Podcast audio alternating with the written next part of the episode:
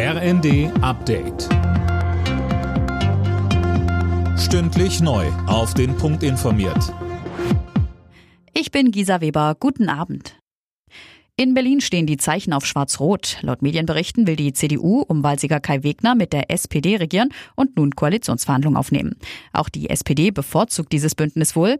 Die bisherige Koalition der Sozialdemokraten mit Grünen und Linken wäre damit Geschichte. Offiziell will man im CDU-Landesverband zunächst die Lage nach den ersten Gesprächen mit SPD und Grünen bewerten und sich morgen äußern. Ein Bündnis mit der SPD wäre einfacher, mit den Grünen gäbe es ein Aufbruchssignal, heißt es. Die Preise bleiben in Deutschland auf einem hohen Niveau. Die Inflation lag wie schon im Januar auch im Februar bei 8,7 Prozent. Das schätzt das Statistische Bundesamt. Fabian Hoffmann mit mehr. Bei Energieprodukten verlangsamte sich der Preisanstieg leicht, unter anderem wegen der Energiepreisbremsen der Bundesregierung. Dafür legte er bei Lebensmitteln und Dienstleistungen zu. Experten gehen davon aus, dass sich in den kommenden Monaten wenig an der Lage ändert. Wegen der hohen Inflation haben die Menschen trotz gestiegener Löhne am Monatsende immer weniger Geld im Portemonnaie. Die Reallöhne sind im vergangenen Jahr um über drei Prozent gesunken.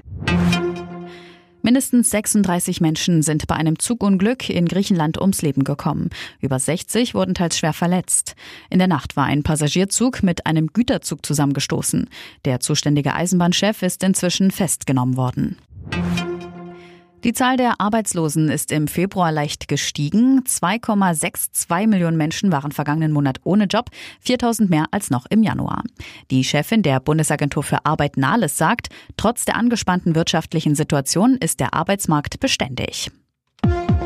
Alle Nachrichten auf rnd.de